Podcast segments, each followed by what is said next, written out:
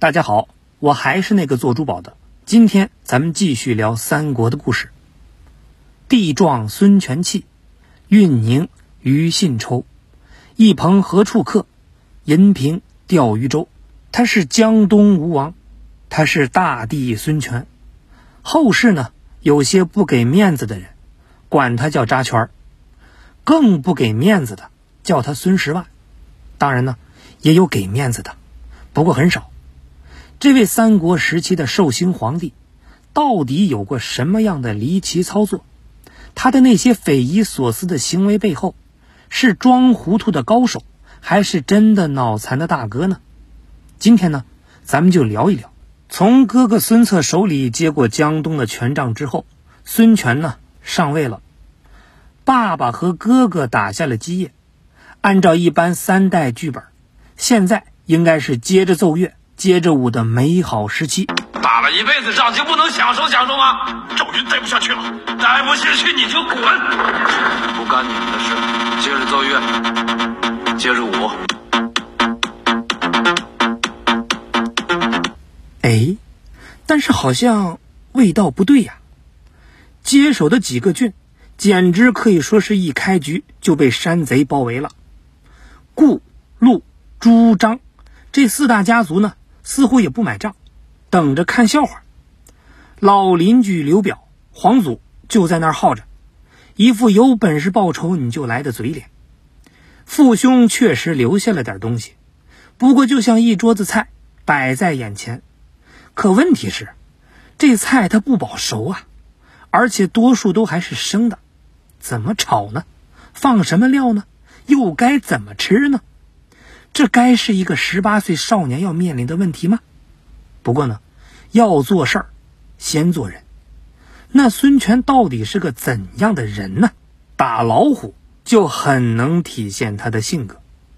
和很多帝王一样，权儿哥也喜欢打猎。打猎的对象包括诸多现在能让人把牢底坐穿的野生动物，其中呢，百兽之王老虎因为名头最响，所以呢也被打得最狠。孙权对这种猛兽那是情有独钟，所以是特别爱打。不过打的过程呢，不是像武松那样赤手空拳，也不是像斯巴达人的成年礼一样抄家伙单挑，而是极为重视。待人群殴，曾经有过老虎扑上孙权的马鞍子，差点让长寿星提前结束的记录。虽然史官是拼命的在圆这个故事，马为虎所伤，权头以双戟，虎却废，常从张氏击以各获之。说这个老虎虽然凶猛，但架不住我老板更猛，带领左右的将士投标枪。给他干死了。但是你读着读着呢，就会觉得笔下的底气显然已经是越来越弱，着不无力。这个感觉像什么呢？就像刘阿斗说：“我当年和赵子龙那是七进七出啊，我勇不勇？”而自从这次打虎遇险之后，孙权就变了，变成了一个发明家，发明了野生动物园观光车的原型，名字呢也霸气。叫射虎车，就是把自己装在铁笼子里，从笼子的洞洞往外射箭。你就说孙权这个操作，你能不服吗？老虎再猛，看到这样的装备也难免懵逼，惨遭射死。而孙权呢，不但是达到了目的，还不用溅自己一身血。和传统的射猎相比，这个方法是既安全又高效，既干净还卫生。干净卫生啊，兄弟们！所以，就是给他取个名字叫初代虎式坦克，也毫不过分。不过，总归这个事儿呢，有人是看不惯的。比如说，北宋的苏东坡就做了一首诗：“老夫聊发少年狂，左牵黄，右擎苍，锦帽貂裘，千骑卷平冈。为报倾城随太守，亲射虎，看孙郎。”意思呢，就是要论这个亲自射虎，还要看孙家大少爷，简直就是侮辱到了极致啊！不过这个发明倒是侧面反映了孙权的性格，一个是凡事先自保，留出安全距离；二呢是达到目的就行，吃相怎么样无所谓。所以后期东吴的所作所为，基本呢就秉承着这个状态。虽然是吃相难看，但毕竟还是吃到嘴里不少东西。你要说孙权没有开拓，那大帝绝对是要死后关中经坐起，向天再吹五百年。江湖规矩，就算是要说人家不是，开始呢也得先夸一下。著名的魏国的曹老板曾经说过一句话：“生子当如孙仲谋。”这是他理想型的儿子。早在孙权上位之前，汉末三国时期。分布在孙吴诸郡县山区的山贼式的武装集团，因为战乱占山为王，统称山岳。东吴境内的山岳就在不断的搞事儿。这帮山贼是深通游击战的精髓，官兵来围剿，就往山里一钻，开始种庄稼、搞生产。来人一问就是：“老总，我是良民。”等官兵一走，立即开启土匪模式。那是烧杀抢掠，对此呢，孙权派人开始了长期的剿匪工作，而且持续了三十多年，直到肃清收编周围的山岳们，成果自然是喜人的。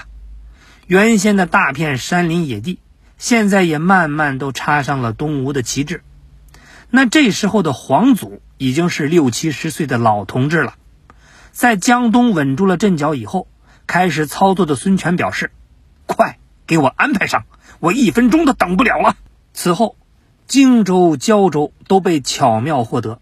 你先别管他是怎么得的，单看这个结果，东吴的版图确实是在逐渐的扩大。孙权上位的时候呢，只有一个州、五个郡，不到二十年就成了三个州、十九个郡，又过了十年，变成最终三十三个郡的完全体。为了改善这个国计民生，孙权还选择了贸易通商这个技能点。身为一个商人，他绝对是有开拓精神的。他是派船队沿着长江东下，再入海北上，直接让辽东的百姓吃上了江东的大米，让江东人民也吃上了长白山的蘑菇。不过这些呢都没让孙权满足，他是继续拓展航海版图。多次派船队是出海探索，如果不是亲自出海，风险太大，他都有可能成为东吴辛巴达。那探索的结果也是喜人的，船队到了宜州，也就是现在的中国台湾省，孙权立功了，伟大的吴王孙大帝创造了历史，把陆台通航直接从公元二三零年就实现了。不过很可惜。这时候的孙刘联盟已经破裂了，不然，台湾同胞就有可能穿着刘备牌草鞋，吃着张飞牌牛肉，在岛上愉快的玩耍。不得不说，这是一大憾事。不可否认，孙权是个出色的商人，可惜，三国不只有买卖，他还有杀害。流血和受伤那是三国的日常，天天萨日朗，人人是华强。战斗能力也是衡量一个君主的硬性指标。孙权这方面的表现是很不稳定。总结起来就十个字儿：防守端完美，进攻端欠佳。好起来那是确实给力，差起来那是毁天灭地。其实不少战役孙权都打得不错，比如赤壁之战、濡须口之战、宛城之战等等，几乎呢没让对手占到任何便宜。可主要问题就出在两次战役上，一个呢就是永远逃不掉的合肥。那时候，孙权还没意识到自己的一世名声会和这个地方是牢牢捆绑。那这个故事还得从一个叫张辽的男人说起。